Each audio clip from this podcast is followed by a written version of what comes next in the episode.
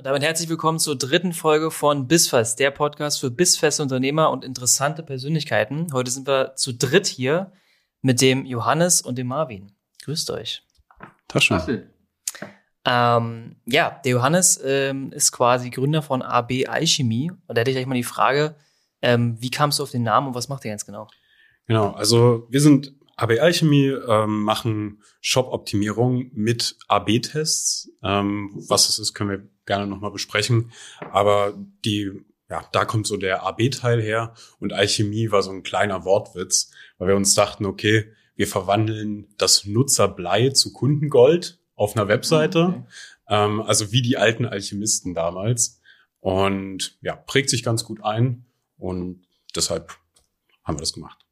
Okay, also ihr seid quasi Experten, wenn es jetzt darum geht, okay, Kunde hat jetzt einen Online-Shop. Macht ihr Webseiten oder ist es nur Online-Shops? Ähm, theoretisch kann man das für alle machen, also ja. für alle Webseiten, je nachdem, was das Ziel der Webseite ist. Aber wir fokussieren uns einfach auf Shops, weil wir da jetzt die erste Expertise gesammelt haben und ähm, uns nicht so ganz groß aufstellen wollen, sondern wirklich Experten auf einem Feld bleiben wollen. Genau. Hm. Ja, wir hatten ja letztes Mal das Thema gehabt bei der ersten Folge bezüglich TikTok Shopping und da ist uns dann die Idee gekommen, hm, da hattest du ja gemeint, du kennst jemanden, das war der Johannes in dem Fall. Ähm, macht ja Sinn in dem Fall, also für die Technik-Freaks, jetzt wird es ein bisschen technischer, aber ist, denke ich mal, interessant. Man kann viele ähm, Beispiele von, von Kunden, denke ich mal, erwähnen, die ihr so hattet. Ja. ja. Was wäre denn so was, wenn Johannes halt mal fragen? Ähm, mal switchen, die Mikrofone. Ja, genau, wir haben nämlich nur zwei Mikrofone, zu dritt, ein bisschen schwierig. Aber wir optimieren auch hier äh, demnächst irgendwann. Ähm, aber die Frage ist ja auch, ähm, also ihr geht quasi auf den Webshop, analysiert den ne, und schaut euch an, wie der so drauf ist äh, und wie der halt auf äh, läuft und performt. Ähm, und da guckt ihr euch auch bestimmte Analytics und so weiter ja an. Ne? Also wo sind die Nutzer? Ähm, aber wie lange dauert denn zum einen so ein Test? Ne? Also wie lange muss ich quasi als User, wenn ich so einen A-B-Test mache äh, mit euch, ähm, wat, wat, über welchen Zeitraum redet man da, über den man einfach auch testet? Also ganz klassisch, egal worüber du mit einem äh, irgendwie technikaffinen Menschen sprichst, ist immer die Antwort, it depends. Okay. Also es kommt bei uns ganz stark äh, auf den Traffic der Webseite an. Also wie viele Nutzer sehen theoretisch den Test im Monat. Ähm, und es gibt immer so einen gewissen, einen gewissen Punkt an, an einem Test, wo man sagt, okay, das ist jetzt statistisch valide und halt kein, kein Zufallseffekt da bewegen wir uns so bei, ja, so roundabout 1000 bis manchmal auch 10.000 Nutzer, die den Test gesehen haben müssen. Und das, ja, das dauert dann halt so lange, wie aber es wenn dauert. Ein Shop, wenn ein Shop nur einen Traffic hat von 200 Leuten irgendwie äh, im Monat, dauert es irgendwie ganz schön ewig, ne? Genau. Äh, deshalb führt man da meistens keine AB-Tests durch. Okay. Das heißt, es lohnt sich wirklich nur für die, für die größeren Shops. Aber ja, man kann auch viel aus bereits gelernten Sachen, also wenn wir einen Shop mit einem kleineren Traffic-Bereich haben, dann kann man da auch ja so Best Practices einfach anwenden. Mhm. Mm, man hat halt dann nicht die statistische Sicherheit und deshalb raten wir prinzipiell eher davon ab. Aber ab welchem Traffic ähm, kommt man denn zu euch? Also wie viel Traffic sollte ich ungefähr mitbringen, dass es sagst, dass du sagst jetzt von dir als Experte, da macht es Sinn, dass ihr euch äh, den Shop auf jeden Fall mal anschauen solltet. Genau, also Sweet Spot für uns sind so um die 10.000 Nutzer im Monat. Okay. Ähm, mit einer Conversion Rate von so zwei Prozent. So, man könnte dann halt sagen, okay, wir haben jetzt hier, also wenn man es runterbricht, sind das so 100 Bestellungen am Tag, 10 Bestellungen am Tag. Irgendwie das ist so der Bereich, wo es wirklich interessant wo ist. Wo es dann Sinn macht. Okay. Genau, äh, größer ist natürlich immer besser. Ne? Klare Sache. Also würdest du sagen, ähm, im Durchschnitt 10.000 User, ähm, wie du gerade äh, genannt hast. Wie lange dauert jetzt der Test? Also welchen, welche, über welchen Zeitraum reden wir da eigentlich immer so, Pi mal Daumen? Genau, man spricht da von Business Cycles. Das heißt, in der Regel äh, sind das drei, vier Wochen. Ähm, wir haben aber auch schon Tests gemacht, wo wir halt äh, dann einfach keine Ahnung, eine äh, spezifische Produktseite getestet mhm. haben. Da sind dann halt weniger Nutzer als auf der Startseite. Das heißt, es lief dann halt irgendwie anderthalb Monate. Okay. Genau. Und wie sieht der perfekte Shop aus, aus eurer Sicht? Puh, ähm, ganz ehrlich, ich glaube, den perfekten Shop gibt es so nicht, ja. weil du musst immer gucken, wer ist deine Zielgruppe, was möchte deine Zielgruppe gerade, äh, in welcher Branche bin ich unterwegs, muss ich jetzt viele Informationen aufbringen oder habe ich jetzt, keine Ahnung, verkaufe ich Fidget Spinner und will eigentlich nur so schnell wie möglich den, den Kunden durch den Funnel äh, bringen. Ja. Und dann verändern sich halt auch Zielgruppen. Das heißt, innerhalb von einem halben Jahr ist dein Frontend vielleicht schon gar nicht mehr aktuell, weil sich deine Zielgruppe und die Erwartungen halt geändert haben. Okay. Aber gibt es denn nicht so ein, ich sag mal, so eine Struktur, die quasi für einen Shop empfohlen ist? Also meistens hast du, also wenn, man sich die Shops dann meistens so anguckt. Shopify meistens, oder? Also Shopify ist schon viel Marktführer ja. ist am meisten vertreten, würde ich erstmal so sagen. Das hatten wir nämlich auch letztes Mal das Thema. Ähm, an sich als, als Nutzer, als Endnutzer will man ja jetzt nicht groß irgendwie sich jedes Mal in so einer äh, Shop-Umgebung neu umschauen, sondern es soll ja an sich immer ähnlich sein. Genau. Ich denke mal, dass dann auch die Conversion am Ende besser sein wird, oder? Richtig. Äh, da gibt's sogar einen Begriff für, der nennt sich Jacobs Law. Das heißt, äh, die Nutzer wollen halt auf deiner Webseite höchstwahrscheinlich genau das finden, was sie auch auf den anderen finden. Ähm, ein schönes Beispiel, was ich dafür immer habe, ist das Burger-Menü. Das Burger-Menü sind diese drei Streifen, die man halt in der mobilen Version von der Webseite immer hat. Mhm. Und ach, das, ach, ich, ach, ich habe gerade überlegt. Ah. Burgermenü, Konfigurator, ah. hä, wo will? Ich hatte gerade überlegt, hey, eine McDonalds-App oder so? Ach, nee, nee. Aber diese Burgermenü, wie du jetzt äh, sagst, hm. die Burger dabei. Ähm, ultra krass, ultra krass ist da ja halt, dass viele das ja noch gar nicht kennen, ne? Ja. Also ich habe viele, also auch äh, wenn man so ältere Kunden fragt oder so, mit denen ich jetzt auch irgendwie zu tun hatte, Mann, wo ist denn das Menü? So. Ja. Und dann suchen die sich einen Wolf und versuchen oben diese Menüleiste zu finden, aber die gibt's dann halt in dem Fall nicht. Und du musst wirklich erst da draufklicken, dass das Menü rausfährt in der mobilen Version. Ähm, ist noch nicht so verbreitet, ne? Also, aber erzähl mal weiter zum, zum Burger-Menü. Tatsächlich in den äh, in den meisten Shops ist es jetzt schon so. Das heißt, die Nutzer haben halt eine gewisse Erwartung, dass hinter diesen drei Strichen oben rechts ist dann die typische Stelle, da ist halt das Menü versteckt. lustiger Punkt, vor, bevor diese ganze mobile Welle kam, das heißt, bevor halt irgendwie 70, 80 Prozent des durchschnittlichen Traffics mobil war, gab es halt diesen Anwendungsfall nicht. Es gab dieses Case nicht, dementsprechend hat kaum einer ein Burger-Menü gehabt. Hm. Und jetzt gibt's das und wenn du keins hast, dann verlierst du theoretisch Potenzial für Conversions, weil die Leute dein Menü suchen. Genau. Ja. Was ist denn so, also das ist mir gerade spontan eingefallen, ähm, ihr habt ja die Übersicht ähm, die Handys oder beziehungsweise die, die, die Smartphones sind schon am meisten das genutzte Gerät am Ende, oder? Genau. Also wie, wie schaut es mit, mit PC, äh, Laptop, iPad mhm. aus? Also wie ist der Vergleich? Genau, also in der Regel, wir gehen jetzt hier mal von ganz normalen äh, Endnutzer-Shops aus, haben wir so, ja 60 bis 80 Prozent mobile Nutzer. Dann, ich würde mal sagen, ja 25 bis 30 Prozent vielleicht auch noch äh, Desktop und ganz, ganz wenig Tablet. Ganz wenig äh, Tablet, okay. Sehr wenig. Okay. Ähm, ganz einfach, also vielleicht ist es auch so, ein, äh, so eine Sache vom deutschen Markt, aber die Kunden, bei die, die wir betreuen, die haben maximal sieben Prozent Tablet-Nutzer. Mhm. Also das ist und, und deshalb, es gibt den Trend, auch die Tablet-Variante zu optimieren, aber Mobile first, dann Desktop mhm. und zum Schluss Tablet. So.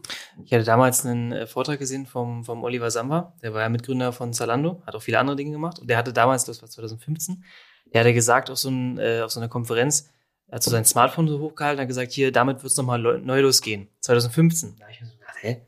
Hier ist nochmal neu los, so, weißt du? Aber er hat recht gehabt, ne? Es ist ja Wahnsinn, was die letzten Jahre dann passiert ist. Also es ist ja immer mehr Standard geworden. Also die Leute, weil das, was Johannes jetzt gerade sagt, das deckt sich halt mit den Zahlen, die ich auch bei den, bei den Werbeanzeigen habe das, das deckt sich damit einfach. Also mhm. du siehst es wirklich, dass immer mehr Leute das, das Telefon für alles benutzen. Ja. Aber mit iPad hätte ich gedacht, aber beziehungsweise Tablet hätte ich jetzt nicht gedacht. Ich dachte, das Tablet mehr ist. Weil so abends auf der Couch, ne? Genau. Mhm. Online-Shopping ist ja jetzt nicht so sperrig wie ein Laptop, so, hätte ich ja. jetzt gedacht. Vor allem, ähm, ne? Wir müssen mal hin und her wechseln, äh, weil ansonsten hören die Leute mich nicht mehr so. ähm, ist ja kein Problem. Ähm, aber ich hätte auch gedacht, Tablet deutlich stärker weil dieses auf der Couch chillen, oh komm, ich gehe jetzt mal so eine Runde surfen, ich muss jetzt mein Notebook nicht aufklappen, was ja gefühlt, glaube ich, auch damals eigentlich so die Intuition war von den Herstellern, komm, wir entwerfen jetzt Tablets, ne? Ähm, du hast, du, du ersparst dir den schweren Laptop, nimm dein Tablet und mach damit einfach alles, ne? Und gehst einfach eine Runde shoppen, ähm, spielst irgendwelche Spiele ähm, oder guckst äh, Videos oder so, ne? Irgendwie noch ein bisschen YouTube nebenbei. Mhm. Oder hier unseren Podcast, ja.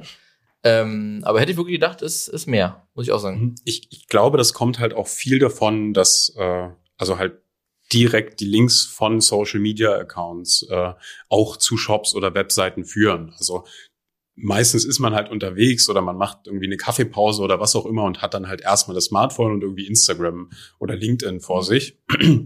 Und dann klickt man halt auf einen Link und den speichert man sich jetzt nicht unbedingt ab oder denkt sich so, okay, heute Abend auf der Couch schaue ich mir das nochmal an, sondern man bleibt ja dann auf dem Gerät. Hm. Ja, das macht Sinn. Stimmt, wenn du jetzt am Handy bist, sagen wir mal auf der Couch abends oder sonst wo, dann willst du ja alles über ein Gerät machen, willst du ja nicht hin und her switchen, stimmt schon. Ja. Ja. Ja, wenn man so drüber nachdenkt, ja klar. Mhm. Und bei mir ist es dann halt auch äh, so, dass ich halt eher übers Tablet dann abends noch mal einen Film gucke und nebenbei irgendwie am Handy mhm. so ein bisschen daddel oder halt irgendwie was suche. Mhm. Also, dass dann halt wirklich der große Screen für halt Entertainment genutzt wird. Mhm. Ja. Und weil du halt Social Media angesprochen hast, also wie siehst du so die, den, den, den Trend? Also ihr macht ja jetzt zwar so ein bisschen das Technische und AB-Testing und so weiter, aber wie siehst du den Trend? Weil TikTok Shopping soll jetzt auch kommen. Ich bin überzeugt, dass es besser ankommen wird als Instagram Shopping oder Facebook Shopping allgemein weil ich einfach der Überzeugung bin, dass TikTok das irgendwie besser hinkriegt, weil die Plattform sehr konsumgetrieben ist, mhm. funktioniert alles sehr, sehr schnell, auch alles sehr stabil, muss ich sagen, weil ich ja. die direkten Vergleich zu den anderen Plattformen habe. Wie siehst du da so den Trend? Ähm, also ich bin mir sicher, dass der, dass es auf jeden Fall noch wesentlich stärker wird, das, äh, was man halt so Social Commerce nennt. Das heißt, äh, ob es nun, also ich glaube ja, TikTok wird der Vorreiter sein, aber was man bei Instagram immer gesehen hat, äh, sie ziehen schnell nach sie ziehen schnell nach und können es dann halt auch relativ gut. Das war bei den Stories so, Reels sind mittlerweile, glaube ich, auch recht gut. Mhm. Ähm, das heißt, wenn TikTok mit einer coolen Idee vorlegt, bin ich mir sicher, dass Instagram das auch relativ schnell hinbekommt und dann halt solche Use Cases möglich sind wie, ey, ich sehe hier ein Bild von einem Influencer, der hat eine tolle, äh, tolle Jacke an. Ich klicke auf das Bild, werde direkt weitergeleitet in den Shop.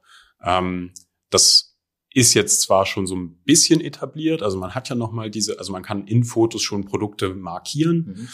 ähm, aber ich glaube, die Verbreitung wird einfach noch mal wesentlich steigen.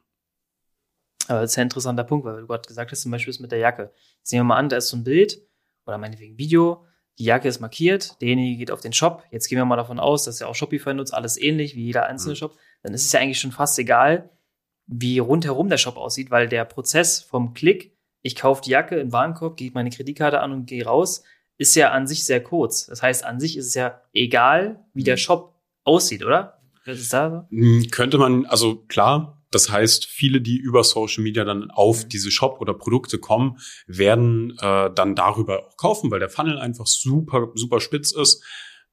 Man betreibt ja aber trotzdem immer noch sehr viel Branding darüber. Das heißt, äh, es gibt wird immer Leute geben, die sich denken, Mensch, ich habe jetzt diese coole Jacke gesehen, wie finde ich die? Dann mhm. wird halt der Weg über Google gehen und wenn dann halt da eine große Plattform wie, pff, keine Ahnung, Amazon, Otto, Zalando, whatever ist, dann kriegen die halt den Hauptteil der Marge. Das heißt, du möchtest ja eigentlich, dass wenn jemand nach deiner Marke sucht, dass er auf deinen Shop kommt und da konvertiert, weil da hast du die äh, sozusagen die höchste Marge. Mhm. Also ja, du musst nichts abgeben, ne? Genau. Wie viel, wie viel will Amazon also haben? Otto, wie viel wollen die haben? Weißt das, das kann ich jetzt. Weißt du nicht, nee. nee. nee. Ich denke schon ordentlich, ne? Wir haben ja natürlich einen riesen Marktmacht, ne? Sehr klar. Nee, ja. Also ist ja auch ähm, wie bei, ist ja auch wie bei, äh, wenn du deine Ware hast und du willst sie bei Kaufland oder so hinstellen, ne? Dann sagen die dann ganz klar, was, was die dafür bezahlen. Und entweder du lebst damit oder halt nicht, ne? Ja. Aber ähm, hatte ich auch schon einen Kunden, der dann gesagt hat, kann ich mir eigentlich nicht leisten. Ja, und dementsprechend hat er seine Produkte halt nicht gelistet. Ne? Mhm. Ne? Und dementsprechend hat man da halt auch versucht, den eigenen Shop wirklich dann äh, voranzutreiben, ja. Klar. Es, es ist zwar auch wichtig, diese Kanäle zu haben, ne, weil du willst ja neben einem Konkurrenzprodukt auf Amazon zu sehen sein. Ja, das stimmt, ja. Ähm, aber der Hauptteil sollte natürlich über deinen Shop laufen. Aber zum Beispiel Amazon verbietet es sogar, dass du in das Paket irgendwas reinpackst. Ähm, Was mit, Shop geht? Genau. Ne? Also das haben die auch gut, gut geblockt, ne? wenn dann halt welche Stichproben kommen und so, dann bist du, dann sind die auch radikal, ne? Und, und schmeißen dich ultra schnell aus dem Shop raus. Und dann kriegst du so schnell da auch keinen Shop mehr, ne? Ähm, ist ja genauso wie ich glaube, du darfst auch irgendwas mit Bewertungen, war auch irgendwie so ein, so ein Problem. Ähm, ich habe da, hab da schon ein paar Sachen gehört, wo dann so, wo dann so Shops, äh, also beziehungsweise von denen dann auf Amazon der Shop geschlossen worden ist, weil die gesehen haben, hey, die machen da mehr Umsatz und so weiter. Ja. Ist schon, ist schon ganz schön doll, ne? Aber gut, ist halt immer Angebot und Nachfrage, ne? Da wo die meisten Leute hingehen. Was sind eigentlich, also was sind denn so diese, sagen wir mal so drei Top-Dinger, die man im Shop beachten muss? Ich habe zum Beispiel, äh, ich beschäftige mich viel mit der Fitnessszene und sowas und mhm. da sehe ich jetzt öfters immer, dass wenn du im, im Warenkorb bist, dass dann oben so eine, so eine, so eine, so eine Bar kommt, so eine, so eine Leiste, die dann immer mehr wird, bis die Versandkosten for free sind. Das sind ja alles so kleine psychologische Dinge. Mhm. Genau. Äh, das gab es ja damals nicht. Also was sind denn so Dinge, wo du sagst, die müssen unbedingt im Shop zu, vorhanden sein? Ähm, ich finde, das Allerwichtigste ist natürlich Zielgruppenorientierung. Das heißt, dass auf den Bildern, in den Texten, du dein und halt auch in der Art, wie du es aufmachst, solltest du deine Zielgruppe einfach widerspiegeln. Das heißt, Stockfotos sind absolut verboten. also wirklich, weil das ist immer, also das wirkt unpersönlich wie sonst was. Das kannst du einfach nicht machen. Check Google sowas? Ähm, nicht in der Tiefe. Ja. Aber ich sag mal so, Google versucht ja die Zielgruppe zu imitieren. Das heißt, wenn die, der wirkliche Mensch schon sagt, das ist doof, das will ich nicht sehen, dann wird Google das auch irgendwann äh, herausfinden, alleine weil die Nutzerzahlen dann ja abspringen. So, das heißt äh, Zielgruppenorientierung und am, als zweites auf allen möglichen Seiten ähm, so viel wie möglich Trust-Signale.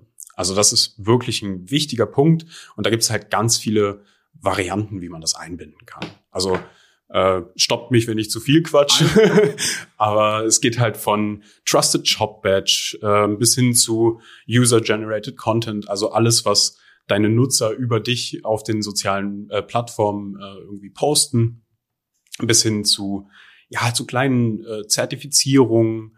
Also man kann sehr viel und wirklich an allen Stellen einbauen, um dann halt in den Warenkorb zu führen. Und da sind halt dann so kleine ähm, ja, verkaufspsychologischen äh, Tricks nochmal mit drin.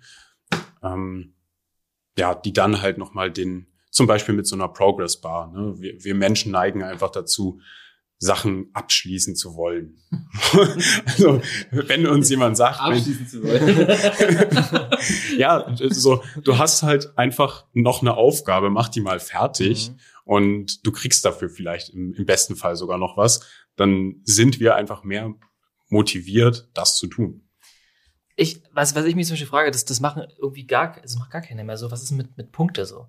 Also ich weiß zum Beispiel bei, bei Snipes, also dieser Sneaker-Store, die, wenn du da einen Schuh kaufst oder was anderes, dann kriegst du Punkte. Ich frage mich, warum machen das, warum, warum macht das keiner mehr? Weil das ist doch, der Mensch ist doch immer getrieben, Punkte zu sammeln, so wie du es gerade gesagt hast. Mhm. Du willst was erreichen, Punkte sammeln, dann kriegst du eine E-Mail, hey, du hast hier 1000 Punkte und jetzt kannst du die einlösen, so wie bei Payback oder so. Warum machen das zu wenige? Ja, aber würde ich nicht, würde ich nicht so sagen, ne? Also es gibt's wohl noch. Ähm, also Beispiel äh, Dominus Pizza macht es. Ne? Sammle 70 Punkte für eine Pizza oder so. Ne? Wobei, egal wie groß deine Bestellung ist, du kriegst nur 10 Punkte. Ja. Schwierig, ne? Ähm, wo man sagt, okay, ist halt äh, auch einfach nur so, ein so ein Marketing-Trick, glaube ich, ne? Ähm, den man einfach gerne mitnimmt, so, ja, weil hab halt wieder was gesammelt, ne? Aber ähm, bei der nächsten Pizzabude, ähm, zum Beispiel Corle Pizza, da hast du ja auch äh, pro Bestellung kriegst du eine Punkteanzahl anhand prozentual deines Umsatzes, den du gemacht hast, ne? Was ich deutlich fairer finde, mhm. ja? Ähm, und äh, das macht der McDonalds zum Beispiel ja auch. Ne? Nimm, nimm dein Handy, scan deinen Coupon und komm bezahl. Ne? Aber ähm, also ist jetzt so die Food-Branche, die es noch irgendwie so macht, sage ich mal jetzt im größten Teil. Ne? Aber ähm, ich sag mal, manche nutzen ja auch immer noch Payback, glaube ich auch. Ne? Kann man Payback mhm. einbinden? Weiß ich gar nicht. Habe ich jetzt so noch nicht in einem Shop gesehen. Nee, also okay. wäre mir, wär mir neu. Aber, aber auch so Deutschlandcard, also für was gibt's das alles denn? Deutschlandcard ist ja, glaube ich, wenn du bei Edeka oder so gehst, glaube ich. Aber nur da denn. Also nicht, dass man sagt, man kann das halt nicht. Aber ähm, gibt es so eine, so eine Modelle noch, quasi auch in anderen Branchen, außer wie jetzt bei mir die besten Beispiele Food? Also gibt's natürlich, du hast halt immer äh, einen Verwaltungsaufwand dahinter. Du musst theoretisch zu jedem Nutzer immer wissen, wie viele Punkte der gerade hat. Ähm, müsstest dazu dann halt auch wieder irgendwelche Kampagnen entwickeln. Ähm, in den meisten Fällen brauchst du es, glaube ich, gar nicht. Also okay. bei so, bei so, ich sag mal, Affektkäufen, mhm. wie halt Lieferando Essen bestellen oder so, wo du sagst, okay, ich trigger jetzt den Kunden einmal, sag ihm, hey, du hast doch gerade Hunger. Deshalb kommen die ganze Lieferando-Werbung auch immer zur Mittagszeit. Ja. Ähm, und du hast noch Punkte offen, dann bestell doch jetzt. Ähm, da ist es halt so ein kleines Incentive, sofort nochmal zu, also sofort zu kaufen. Hm. Ähm, funktioniert aber, glaube ich, nicht in allen Shops. Nicht in allen Shops, okay. Kann, kann ich aber auch nicht äh, genau sagen. Ja. Wäre mal interessant. Aber wie, äh, es gibt ja diese, diese Trusted ähm, Buttons, hm. ne, weil wir gerade äh, äh bei den Trusted-Geschichten äh, waren oder, oder Trusted-Signale. Ähm, aber was würdest du sagen? Also wie wichtig sind die wirklich? Ne? Also ich sag mal, wenn ich jetzt auf den Shop gehe, also ich gucke mir jetzt, also klar, ich gucke, ob die Seite irgendwie halbwegs seriös aussieht, ne, wo ich sage, okay, äh, ist jetzt kein Scam, aber ähm, die die die Trusted äh, Buttons zum Beispiel interessieren mich ja gar nicht, ne? Also wie also wie relevant sind das denn für andere äh, User wirklich, ne? Ähm, absolut relevant, tatsächlich. Also wirklich ähm, Menschen wollen, was andere Menschen haben. Also wir sind ja alle so angelegt, dass wir irgendwie mit anderen Menschen zusammen sein sollen oder wollen. Und deshalb ist es, also deshalb funktionieren ja solche Tricks wie ein rotes, rote Leiste oder Balken am Produktbild, ja, in den letzten 24 Stunden 30 Mal gekauft. Das funktioniert. Alle fliegen halt. auf einmal in Urlaub. Das funktioniert wirklich immer noch, ja? Ja, ja. Also, weil, weil, weil ich denke mir halt so, also ich bin ja quasi auch in der Online-Marketing-Branche und ich denke mir halt jedes Mal so, ja, als, als wenn der äh, Steven gerade gekauft hat, so. Das steht ja einfach nur so da. Weißt du, was ich meine? Also es muss natürlich wahrheitsgemäß sein. Also ja. du darfst jetzt nicht deine Kunden irgendwie anlügen, äh, wenn die wissen, okay, du hast jetzt hier in deinem, du hast irgendwie drei Google-Bewertungen, äh, dein Unternehmens- oder dein Brand-Account auf Instagram hat 30 Follower, das ist alles irgendwie Freunde und Familie. Aber dann hast du irgendwie dein Produkt 120.000 Mal verkauft in den letzten 24 Stunden. Das ist natürlich Quatsch. Ja, ja, klar. So, es muss realistisch sein. Authentisch, klar, genau. natürlich. Ähm, was ich, was ich ganz cool finde, ist halt, wenn Brands unter den Produktbildern einfach noch so mal so kleine Bilder von Influencern hinzufügen. Also da ist dann halt einfach, keine Ahnung, Marvin ist auf Instagram, hat äh, viele tausend Follower und unterstützt dieser eine Food Brand. So, bleiben wir bei dem Beispiel. bleiben wir dabei. Dann packen wir einfach unter das Bild von der, von der Pizza, von dem Burger, whatever, packen wir so Marvin und 50.000 Follower ähm, lieben unsere Produkte. Das heißt, der Nutzer sieht, ey, 50.000 Leute plus eins mögen das, unterstützen das. Ich glaube, dem kann ich vertrauen. Mhm. Und weil du auch meintest, du merkst das gar nicht, das ist, der, das ist ja der Sinn dabei. Also das ist ja der Sinn. Wir wollen ja nicht mehr Informationen in den Shop packen, damit der Kunde länger bleibt. Wir wollen ihn so einfach und so, also am besten ist es wirklich, wenn der Kunde bis zum Kauf nicht einmal nachgedacht hat. Wenn er gar nicht merkt, was um ihn herum passiert und jetzt mal ganz ehrlich aus unternehmerischer Sicht so viel wie möglich in den Warenkorb packt und schnell wieder äh, schnell bestellt hat. Das ist ja eigentlich der Wunsch. Mhm. Sich noch in E-Newsletter einträgt wahrscheinlich. G genau. Dass er auch noch regelmäßig E-Mails kriegt. Ja, macht schon Sinn. Ähm, ich würde sagen, wir gehen mal kurz in die Pause. Ähm, sind gleich wieder für euch da und äh, bleibt dran. So, da sind wir wieder bei Bissfest. Ähm, ging ganz schnell, ähm, kurz und schmerzlos. Und ähm, ich würde sagen, wir kommen jetzt einfach mal zu dem Thema Kundenbeispiele. Ja? Ähm, AB Alchemy hat ja schon, oder AB, AB Alchemy haben ja schon ähm, so einige Kunden betreut ähm, und ihre Learnings äh, daraus gezogen. Und ähm, ja, berichte doch einfach mal, was waren so die typischen Fehler von Kunden, wo du sagst, mm, den habe ich schon zum zehnten Mal gesehen. Ähm, oder die machen irgendwie gerade alle, warum auch immer. Ähm, wo ihr so viel nachsteuern müsst und was habt ihr schon so bei Kunden auch so vom Reich, ne? Ja, also boah, zum ersten Punkt, also was viele falsch machen, ist halt entweder den Nutzer überladen oder halt zu wenig Informationen geben. Das heißt, ähm, ist, keine Ahnung, du hast jetzt irgendwie eine Information, die alle zu deinem Produkt brauchen. Das heißt, keine Ahnung, äh, irgendwie Abmessungen von einem Gadget. Wie groß ist das? Und ja. alle wollen wissen, wie groß ist dieses Gadget. Aber das, du versteckst es irgendwie unter dem dritten Produktbild-Slider und im, in einem FAQ und also die Informationen, die wirklich für deine äh, Zielgruppe wichtig sind, die sollten so präsent wie möglich sein und auch so nah wie möglich am Call to Action. Das heißt, wenn der Nutzer diese Information, die für ihn relevant ist, bekommen hat, dann sollte er auch sehr schnell zum Warenkorb kommen. Äh, und natürlich das, das Thema Trust. Also manche setzen einfach die falschen Trust-Symbole, wenn sie so sagen. Da kann hey, man falsche setzen? Da kann Wer man, ist denn Scammy? kann man tatsächlich falsche setzen und zwar, Mensch, wir haben jetzt hier den Shopify Store und das eine Produkt hat super viele Bewertungen, deshalb packen wir jetzt diese fünf Sterne unter jeden Produkttitel auf jeder ah, Produktseite. Okay. Hm. Wenn dann aber auf den meisten Seiten steht, null Sterne, null Bewertungen, dann ist das schlecht. also das ist wirklich, das ja. führt zu so einem, im Englischen nennt man das Backfire, also einfach so Rückfeuer. Das kann wirklich negative Folgen haben. Was ich mal gesehen hatte, war, dass jemand, ähm, der hat quasi einfach äh, das, den Button genommen von Google, fünf Sterne, aber hat einfach nur so als Bild eingefügt. Dann hast du so ein paar Pixel, das andere war scharf. das war so ungefähr, ne? Ähm, aber du sagst, ach du Scheiße, das kannst du eigentlich auch nicht machen, ne? Ich glaube, nee. das ist sogar verboten, ne? Ja, Oder? ich sag mal so, wenn du nachweisen kannst, dass du diese fünf Sterne irgendwo hast. Hatte er nicht. Dann ist schwierig, ja. ja, also. Dann ist wirklich schwierig. Was passiert denn dann im, im schlimmsten Fall? Wenn es ist verboten, okay, also was, was, was, was, was, da kommt ja nicht die Polizei, also was ist, was, was, was ist denn da dann das Thema? Mm, also zum Glück hatten wir sowas noch nicht. Ich habe auch noch kein, noch nicht davon gehört, deshalb muss ich da jetzt einfach mutmaßen, was bei sowas passiert. Aber es gibt natürlich immer diese Wellen von Abmahnanwälten, die halt nach mhm. irgendwelchen Standardsdingern suchen.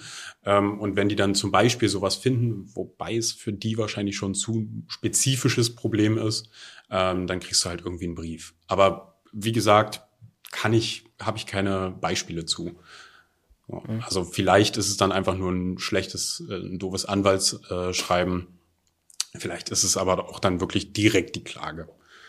Mhm. Das ist bestimmt auch abhängig davon, wer deine äh, Mitbewerber sind, aber mhm. keine Ahnung. Kann ich wirklich nicht sagen. Es ist eigentlich, also ich zum Beispiel im, im Fast-Fashion-Thema, da sieht man es öfters, die Produktbilder oder mittlerweile auch Videos. Ähm, da sieht man zum Beispiel, wie jemand so ein Hemd oder so anhat, aber als richtiges Bild, meinetwegen, wie er gerade über die Straße läuft oder so, mhm. finde ich persönlich gar nicht so geil. Also ich persönlich würde es geiler finden, wenn das einfach nur das Hemd zu sehen ist. So tick ich persönlich. Aber würdest du sagen, dass das ein Fehler ist? Würdest du sagen, dass es eher sinnvoller ist zu sagen, man nimmt echte Bilder, auch von irgendwelchen, es gibt ja so Bowls, die man bestellen kann, auch so auf Abo-Basis. Macht es halt mehr Sinn, echte Bilder zu zeigen oder einfach nur das Produkt an sich? Wie immer, it depends.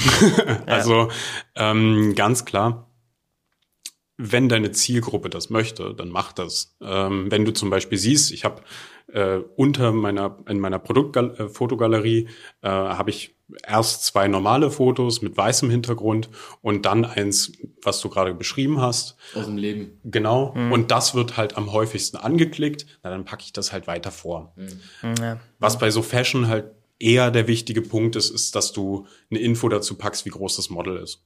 Dass du halt, ja. dass du halt vergleichen kannst, hey, okay, der ist jetzt 1,80 groß, hat eine ähnliche Statur wie ich. Mhm. Ja, das könnte bei mir auch ähnlich aussehen. Was ich immer brutal finde, ist, ist äh, der, der Fitfinder. Kennst du ja auch, ne? Hm. Wenn du so einen Schuh bestellst und dann klickst du Fitfinder an und dann kannst du, welchen Schuh trägst du normalerweise, breit, eng, bla, stellst du ein paar Fragen und dann kommt dann so eine, so eine, auch so eine, so eine Bar, wo dann steht hier M oder L bei T-Shirts oder irgendwelchen Größen und so. Hat bei mir bis jetzt immer funktioniert. Weil du hast immer Struggle, so, ja, was ist denn das für eine Größe? Jeder Schuh fällt anders aus. Hast du mal 41, 42, 43, 40, halb. Also da ist Fitfinder wirklich, also das hat schon einiges äh, äh, bei mir gerettet, ja. Ja. Aber Schuhe kaufe ich immer im Laden. Wirklich? Ja. Erzähl mal, warum du Schuhe im Laden kaufst jetzt hier. Warum ich Schuhe im Laden kaufe? Naja, ganz klar. Ich probiere die an. Aber ich habe mal keinen Bock ja, ja, okay. ja, aber, ja, aber guck mal, ob ich, also wenn ich, ich sag mal, ich, ich kaufe jetzt keine besonderen Schuhe, dass ich sage, irgendwelche Nike irgendwie hier, Special, irgendwas Edition. Ähm, bei mir ist es doch dann eher der, der klassische Standard-Nike-Schuh aus der Fabrik, ja. Ähm, aber ich muss die mal anprobieren. Also ich habe da wirklich so ein, so ein Fable zu sagen, okay, Schuhe, äh, die schicke ich nicht zurück. Also ich weiß nicht warum. Also ist irgendwie wahrscheinlich auch so von, von zu Hause aus noch so ein bisschen getrieben, ne? Mhm. Das heißt, komm, Kind, wir gehen Schuhe fahren, wir, wir, gehen Schuhe kaufen oder so, ne? so, ne? Also, ähm, bei, bei meiner Tochter haben wir es jetzt mal gemacht. Ne? Also ähm, random einfach Schuhe gekauft. Weil sagen, müsste passen. Online jetzt, oder? Nee, nee, auch im Laden, ja. aber Kind war zum Beispiel nicht dabei. Ah, okay. Ja. Okay. Ähm, zu sagen, äh, wir wollten uns den Stress ein bisschen ersparen im Schulladen denn so, ne? Äh, ist ja auch immer äh, so, eine, so eine Belastung für die Eltern. Schuh an, Schuh aus, Kind hat irgendwann keinen Bock mehr. Ähm, dann haben wir gesagt, okay, komm, wir gehen jetzt einfach mal in den Schuhladen, gucken uns den Schuh an und notfalls bringen wir einfach wieder zurück. So, ja, aber dann hast du halt auch gleich die Möglichkeit, einfach den gleichen Schuh optimal in der nächsten Größe mitzunehmen. Also du hast relativ schnell einen Schuh. Weil wenn ich jetzt, ähm, ja, wenn ein Schuh kaputt ist, dann ähm, habe ich jetzt keinen Bock, noch irgendwie zwei, drei Tage mit einem kaputten Schuh irgendwie durch die Stadt zu laufen, weil im besten Fall regnet es dann noch. Äh, oder es schneit. Es ist immer einfach dann richtig blödes Wetter. So, so, so was du halt nicht brauchst, ne? Genau, und dann deshalb braucht es ja solche Widgets wie zum Beispiel den Fitfinder. Also deshalb, ähm, wenn wir wissen, okay, uns geht jetzt Zielgruppe, uns gehen Käufer verloren, weil die halt den Schuh anprobieren wollen, weil sie falsche, schlechte Erfahrungen gemacht haben, dann müssen wir einen Weg finden, auf der Webseite das zu machen. Also irgendwie einen Vergleich zu schaffen. Ja. Ja, ich Deshalb ist das auch super interessant, also ich, einfach mal so Stories dann genau, genau, also ich verstehe, ich verstehe den, den Ansatz. Also ich meine mal so, ich kenne das Problem klassisch immer bei T-Shirts, ne? Ähm, okay, äh, passt jetzt nicht, hier passt jetzt das aber schon und äh, auch da wieder bei Kindergrößen richtig krass, ne, 92 ist einmal, das ist das, das äh, der, also dieser Anzug größer als mein Kind und dann hast du auch eine 92, wo du sagst, naja, könnte schon ganz schön eng werden. so. Also auch da finde ich halt so krass, dass es auch, äh, auch jetzt in der, in der Fashion-Branche irgendwie gefühlt immer noch so keine Standards gibt, ne?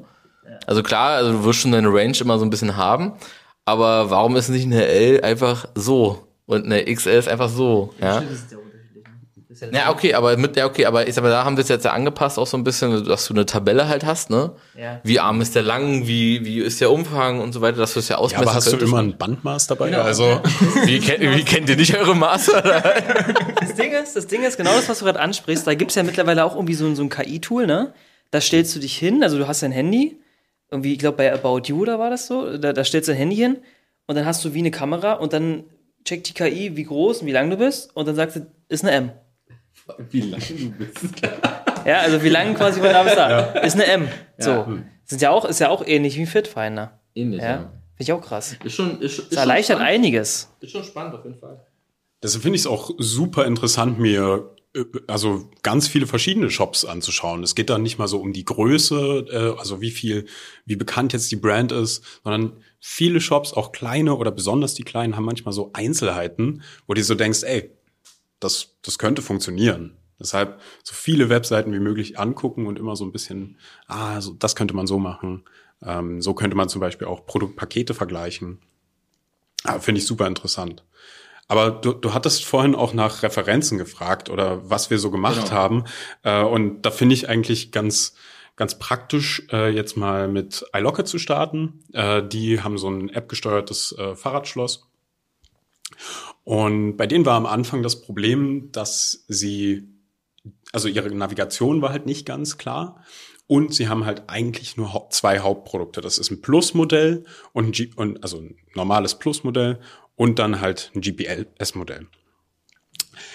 Was wir gesehen haben in den äh, Session, also Sitzungsaufnahmen, dass die Nutzer immer hin und her springen zwischen den Produktseiten, um die beiden Dinger zu vergleichen.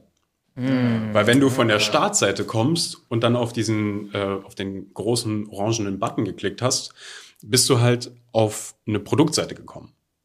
Natürlich von dem Produkt, was dem Unternehmer mehr Umsatz gibt. Mm. Aber du weißt, du siehst ja als Nutzer, ah, es gibt noch ein anderes Modell. Also was ist jetzt der Unterschied? Also klickst du zwischen Seiten hin und her, hast immer Ladezeiten dazwischen und kaufst dann im Endeffekt nicht. Was war der Trick? Also was haben wir gemacht? Wir haben statt diesen einzelnen Produktseiten, also nee, dazu haben wir noch eine Vergleichsseite gebaut. Das heißt, der große orangene Button auf der Landingpage führt erstmal auf eine Vergleichsseite. Das heißt, du hast beide Produkte nebeneinander und kannst direkt vergleichen, ah, okay, das ist jetzt in dem GPS-Modell wirklich mehr drin. Äh, diese Informationen bekomme ich jetzt und dann entscheide ich mich erst für das jeweilige Produkt. Und das bringt tatsächlich viel, weil der Nutzer weiß, was ihn erwartet. Mhm. Und wenn er halt nicht erst überlegen muss, was ihn, welche Informationen er noch braucht, dann kommt er schneller zum Kaufabschluss. Apple, glaube ich, auch, ne? Ja, da war gerade genau mein gleiches Beispiel. Das ist mir gerade eingefallen. Die haben, glaube ich, äh, bei, vor allen Dingen bei den MacBooks, was so die ganzen Leistungen so angeht, wenn du weiter runter scrollst, da sieht man gleich so eine Tabelle und dann kannst du auch gleich den jeweiligen Laptop auswählen und dann kaufen. Genau. Ja, ja.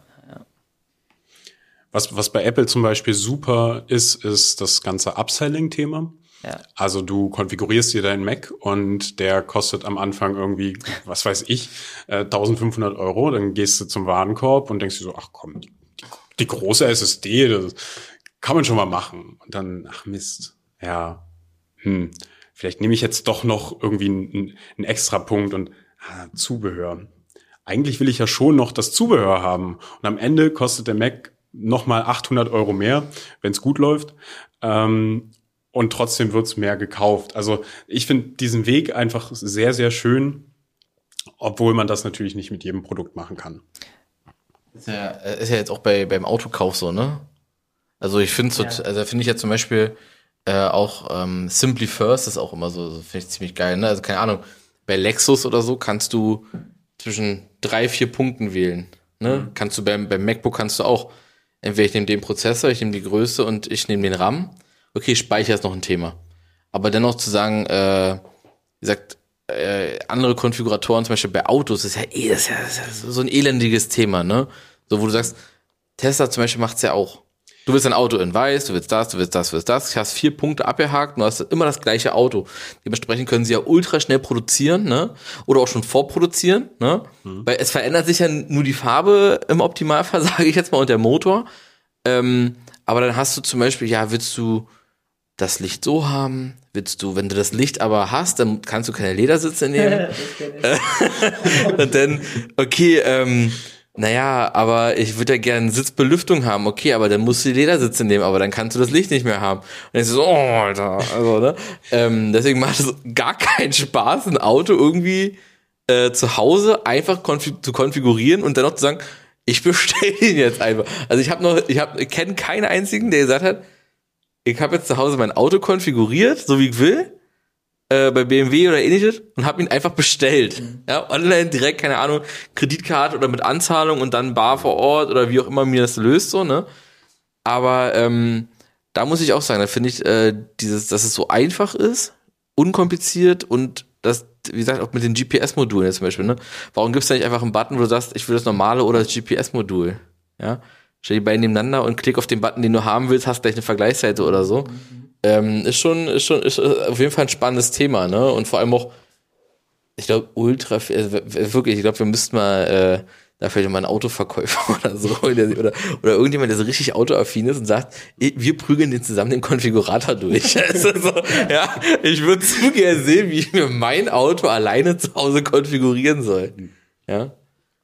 Bei, also bei mir war es auch so. Ich habe das Auto konfiguriert und dann bin ich aber mit diesem Code, den man dann generiert, zu dem Verkäufer gegangen und gesagt, ey, pass auf, wieso muss ich denn das Licht nehmen, wenn ich aber und dann habe ich denen das Problem nochmal gegeben. Also ich konnte quasi nicht zum Abschluss kommen, weil da immer das Problem kommt. Ne? Also da muss man ein bisschen, also klar, aus Nutzersicht ist das super nervig und theoretisch müssten die Dinger einfacher werden. Kann aber auch ein bewusster, eine bewusste Hürde sein.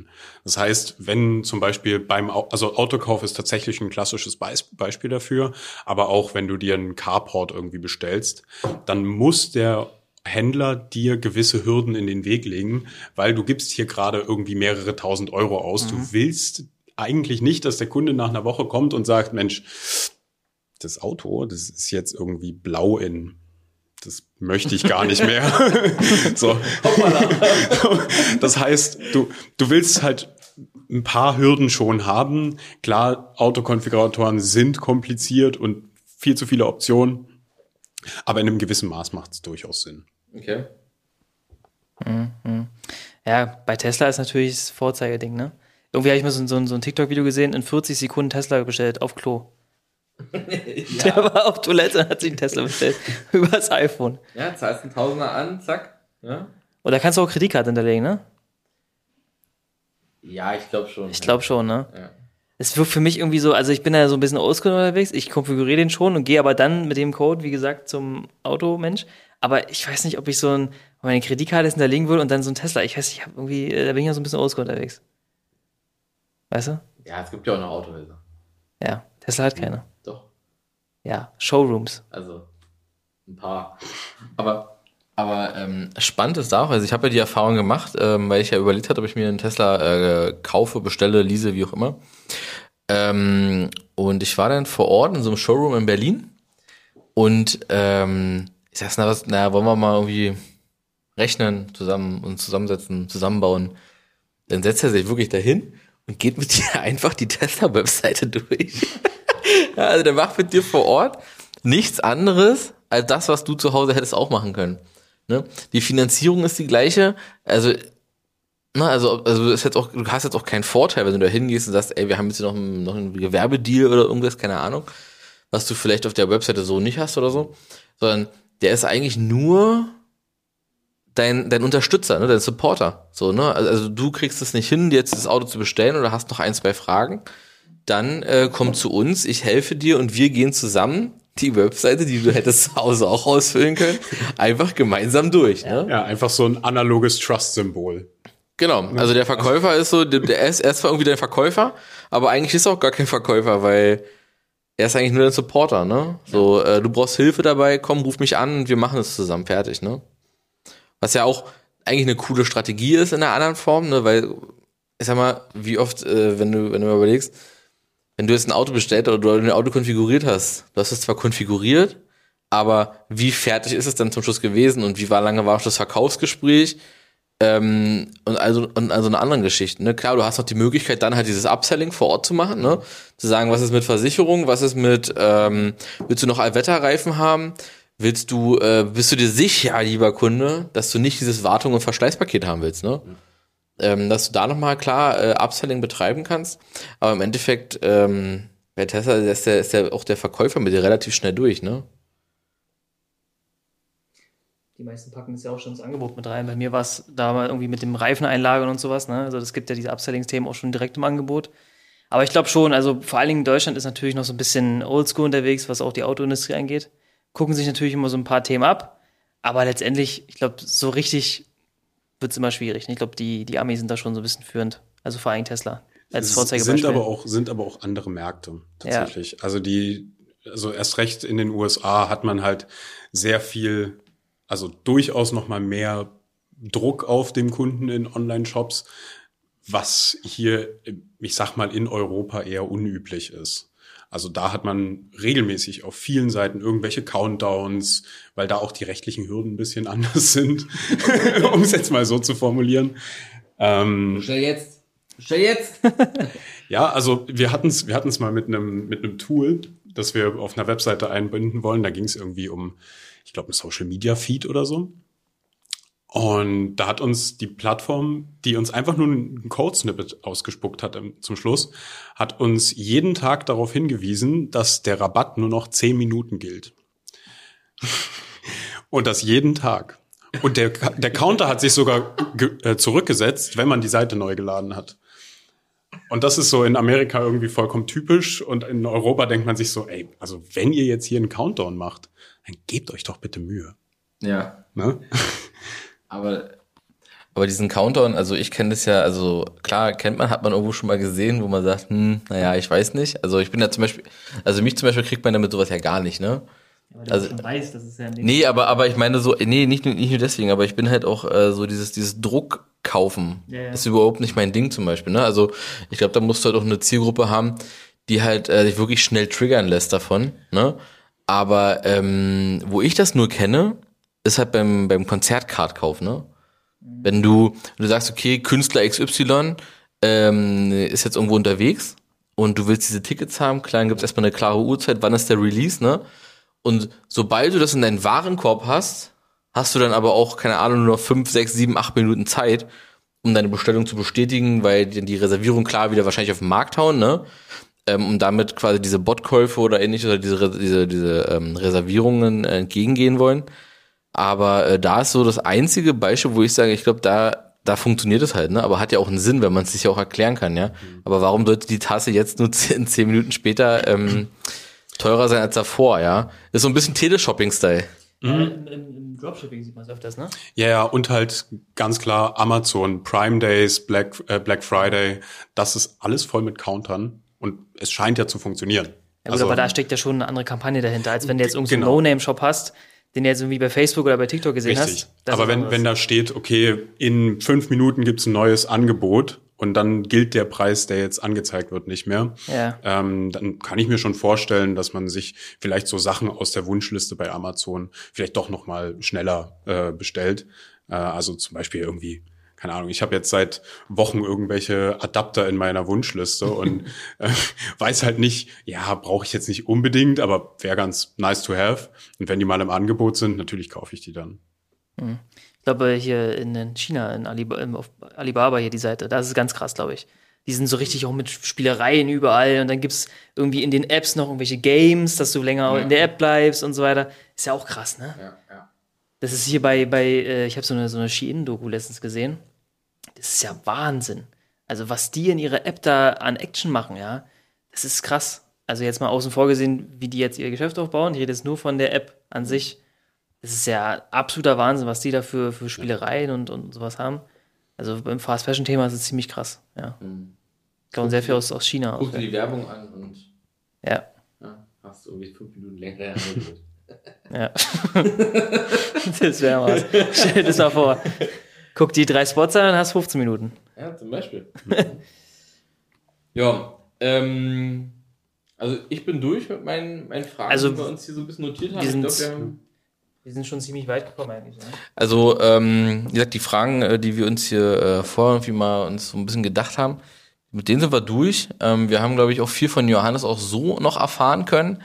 Ähm, und ja, äh, wir, wir haben nur noch eine Frage, das ist die letzte Frage quasi dazu. Welchen interessanten Unternehmer würdest du hier gern bei uns nochmal sehen? Ähm, ja, also da fällt mir jetzt so spontan der Leopold Ramin ein. Der hat hier ja. in Brandenburg in der Steinstraße das Konzerthaus. Äh, auch ein junger Unternehmer, wirklich smarter, lustiger Typ. Ähm, und ja, auch dadurch, dass jetzt hier vom Havel Valley im November da das dritte Havel Event stattfindet, mit so ein bisschen Rahmenprogramm, Pitch-Event und so weiter, ähm, wäre ich, also ich würde mich auch mal mehr für seine Person interessieren, wo er so herkommt, was ja, er so macht. Also Leo, Leo hatte ich ja auch schon auf dem Schirm, äh, habe ihn auch schon kennengelernt ähm, wo wir hier im Space quasi waren zum letzten Meetup, äh, wo wir uns genau. noch mal alle irgendwie kennengelernt, wo wir uns noch mal ein bisschen näher drunter unterhalten haben. Ähm, also wir äh, notieren uns Leopold ähm, vom Konzerthaus und schauen mal, vielleicht können wir im Kino drehen, wäre eigentlich auch mal geil. geil ne? Ne? Das, super, ja. das schön äh, in, so, in, so, in so einem Sessel, so ganz, ja. da sehe ich mich. ja. Ähm, aber ähm, ja, wir, wir versuchen äh, mit Leopold irgendwie mal einen Termin zu finden. Äh, hoffentlich hast du Bock, Leo. Ähm, sei dabei. Wir danken auf jeden Fall auch dem Space wieder mal äh, hier mit äh, unserer Kulisse heute ein bisschen äh, gepimpter. Ja? Ähm, und freuen uns auf jeden Fall auf die nächste Folge. Wir danken dir, Johannes. Ich danke euch und, für die äh, ja, ich würde sagen, Olli hat das letzte Wort. Ihr checkt auf jeden Fall auch noch die Beschreibung aus, ganz, ganz wichtig. Ne? Also ihr schaut es jetzt gerade auf YouTube, ihr könnt es auch auf Spotify hören, auf Apple Podcasts. Also checkt auf jeden Fall die Beschreibung ab. Ähm, da können wir gerne nochmal noch mal die Website von euch reinpacken. Ne? Also falls ihr irgendwie Interesse habt, mit den Jungs zusammenzuarbeiten, könnt ihr das gerne tun. In der Beschreibung findet ihr alles. Und ansonsten war es das. Vielen Dank, Johannes. Danke an euch, wirklich. Und bis dahin, macht's gut. Ciao. Ciao.